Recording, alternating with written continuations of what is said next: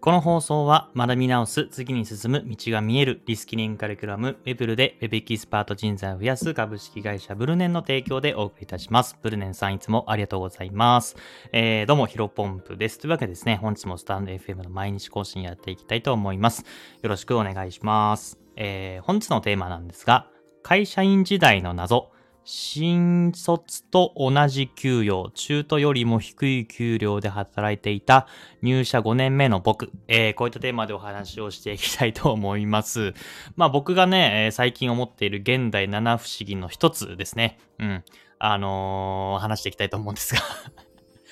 たま、たまにというか、まあ、僕の会社もそうだったんですけど、たまにね、あのー、入社、まあ、賃上げね、えー、まあ、最近ね、騒がれていて、まあ、新卒の給料がね、ガツッと、えー、上がる企業さんも増えてきているなと思うんで、まあ、それはね、いいと思うんですけど、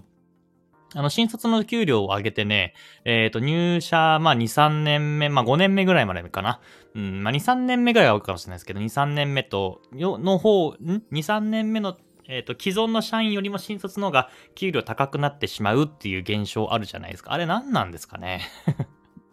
なんかあれ、これ、あれね、僕だけの、僕の会社だけかなと思ったんですけど、さっきググったらね、意外とそういう会社多くらしくて、うーん、なんかね、もったいないですよね。なんか、まあ僕はね、会社の経営したことないのでわからないですけども、そういうのでモチベーションが下がるのか、下がるっていうのがわからないのかなっていうのがちょっと疑問に思っています。うん。あの、そこら辺のね、ちょっと深掘りしていきたいんですけど、うん、よくありますよね。あの、実際ね、僕自身、あの、まあぶっちゃけ、まあラジオだから話しますと、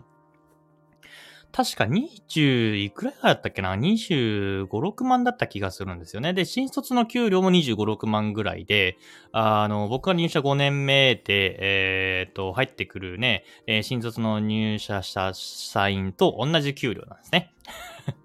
で、えっ、ー、と、僕自身が、あの、その人たちに教えるとか、えー、業務もね、あの、そう、しっかりと教えるっていう形になります。まあ、もちろんね、あの、僕のね、力不足というかね、あのー、なんだろうな、役職がついてないから、まあ、一応ついてたんですけどね。ついてた、まあ、部分もありますけども、まあ、僕自身が仕事ができないから、えー、給料がね、なかなかステップアップせずに、うんと、ね、給料も上がらず、えー、新卒の同じ給料になってしまうっていう部分もあるんですけども、まあこれね、どうなのかな？まあぶっちゃけね、僕はそう、まあそれが100%じゃないんですけど、そういった部分も含めて、あの、このままじゃね、一生食っていけないなとか、あの、なんだろうな、こういうふうこのままだったら自費するなっていうところで、あの、転職を決意しました。まあそこら辺でね、あの、プログラミングだったり、ブログっていう勉強を始めるんですけども、まあそれは一貫さておき、そういう人っていうのは多いと思うんですね。で、まあ、もちろんね、その、他のね、会社と比べて、えっ、ー、と、新卒の給料を上げないと、そもそもね、あの、他のところが25万で引き継ぎ23万とか21万でやってる企業に、応募は来ないっていう、まあ、理屈はもちろんわかります。まあ、なので、えっ、ー、と、他の新卒のね、会社が25万だから、えー、僕らも25万にするっていうね、会社さん多分たくさんあると思うんですけど、まあ、それでね 新卒、あの、既存のね、社員のね、あの、給料をね、据え置きにしてしまったら、そりゃね、モチベーション上がらないじゃないですか。あの、なんだろうな、しっかり、僕もね、あの、2、3年目、えー、しっかりコツコツ目の前の仕事を頑張っていって、1万、2万、3万というふうに給料を上げていったにもかかわらず、パッとね、まだ何もしてない、あの、新卒の人たちが、あの、給料が、あの、上げてね、募集をして、まあ、普通に入ってくるみたいな感じなのものすごくね、うーん、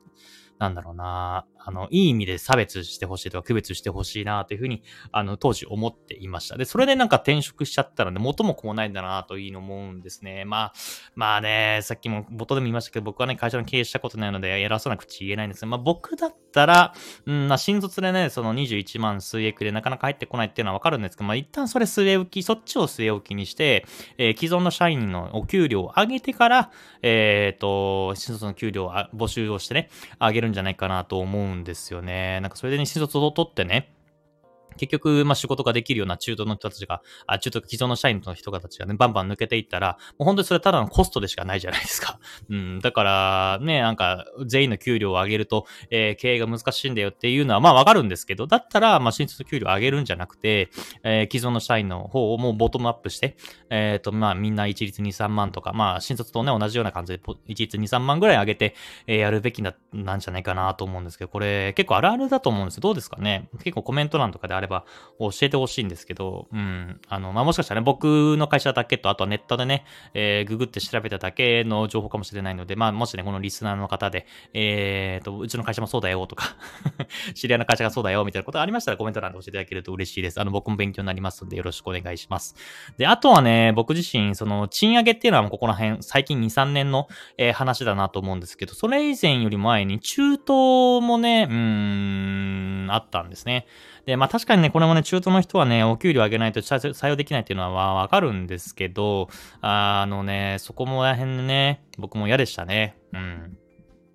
あのね、チーソン、中、中東が確か一律なんか28万か29万ぐらいで募集してたんですよね。まあ、もちろんね、それはわかるんですけど、なんか僕よりもね、あの、年上、まあ年上か、まあそっか、同じぐらいの年齢で、あの、仕事ができない状態で入ってきて、まあ前の会社のね、えー、ポテンシャルとかっていうのを鑑みて中途採用してるのはわかるんですけど、うーん、それでね、僕自身も、正直一回も、えっ、ー、と、一回ぐらいか、ちょっとね、なんかいい感じに、あのー、仕事がね、うまくいって、一回だけ、あのー、新卒の、あ中途の、えー、基準まで給料上がったことあるんですけど、それっきりだったんでね そこからまた、あの、成績が落ちてしまって、給料が下がってみたいな感じだったんで、まあね、モチベーション下がっちゃいますよね。まあ、どうなんだろうな。中東を採用するんだったら、ね、それこそ25万とかだとあんまり募集確かに来ないかもしれませんけども、うん、どうだろうな。まあ、それ難しいですよね。うん。まあ、ただね、まあ僕自身、さっき言った新卒同じ給料と、あとは中東とね、中東より、中東の人よりも低い給料で働いていました。うん。しかも入社5年目ぐらいですよ。うーん、26、7歳かな？えー、ぐらいであの感じだったらね、やっぱきついですよね。で、まあやっぱり新、先輩たちのなんか生活の水準とかを見てても、やっぱりなかなかね、給料がアップしていかないなというふうに思ったので、まあそれはまた転職考えますね。で、結局、あのね、僕自身もともと働いた会社っが、えー、結構離職率高かったんですよね。うん、僕から、僕の後に入った人、中東の入った人結構ほとんど辞めちゃったし、えー、僕自身も辞めた後何人かね、もともと新卒で入ってた人とか、えー、っと、うん、それは、あ、そう、今思い出しましたけど、そうですね。あの、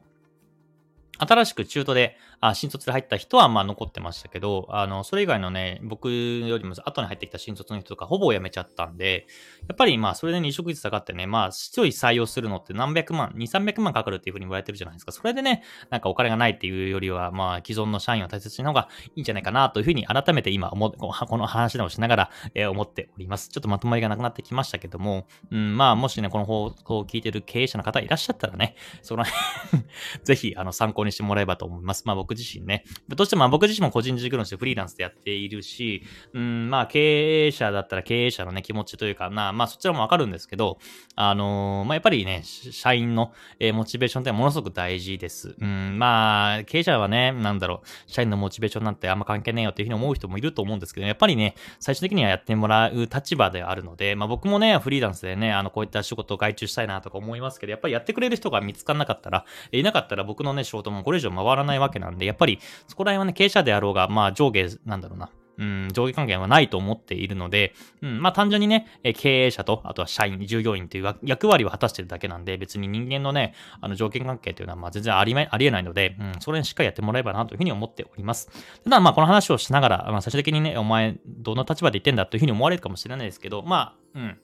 最後にちょっと話すと、まあ、僕もね、近々、あの、会社をね、設立して、こういったビジネスやって、えー、やっていきたいなと思っています。で、そのビジネスやるためにはね、やっぱりそれなりの従業員の方とか、えー、スタッフの方いらっしゃらないと回らないビジネスなので、まあ、ブログだったらね、本当に僕だけ頑張ればいいんですけど、うん、あとは僕のね、最悪手が回らなかったとしたら、まあ、デザインだけ発注するとか、まあ、ライティングだけ発注するとかっていうのがあるので、そこら辺はね、えー、できるはできるんですけど、まあ、次やろうと思ってるビジネスは結構、うん、あの、昔ながらの感じなんで、えっ、と、まあ、みんなの力というか、まあ、従業員の力借りなきゃいけないです。ただね、えー、僕はね、まあ、こういうことがあり得るので こんな、あの、ここまで話して何なんですが、あの、正社員としては雇わないつもりです。うん、業務委託として、うん、まあ、フルコミッションとかで、えー、そういうのでやってもらえ、まあ、レベニューシェアっていうんですかね、そういうのでやってもらえる人を、えー、探せればなと思っています。まあ、その、ただね、探そうと思ってもね、なかなか求人出しても難しいなと思っているので、まあ、今の時代 SNS と掛け合わせて、そこら辺の求人っていうのを、えー、やっていきたいなと思っています。まあ、この辺はね、まあ、うん、半年とかでできるプランではないですけど、まあ、1年、2年というふうにかけてね、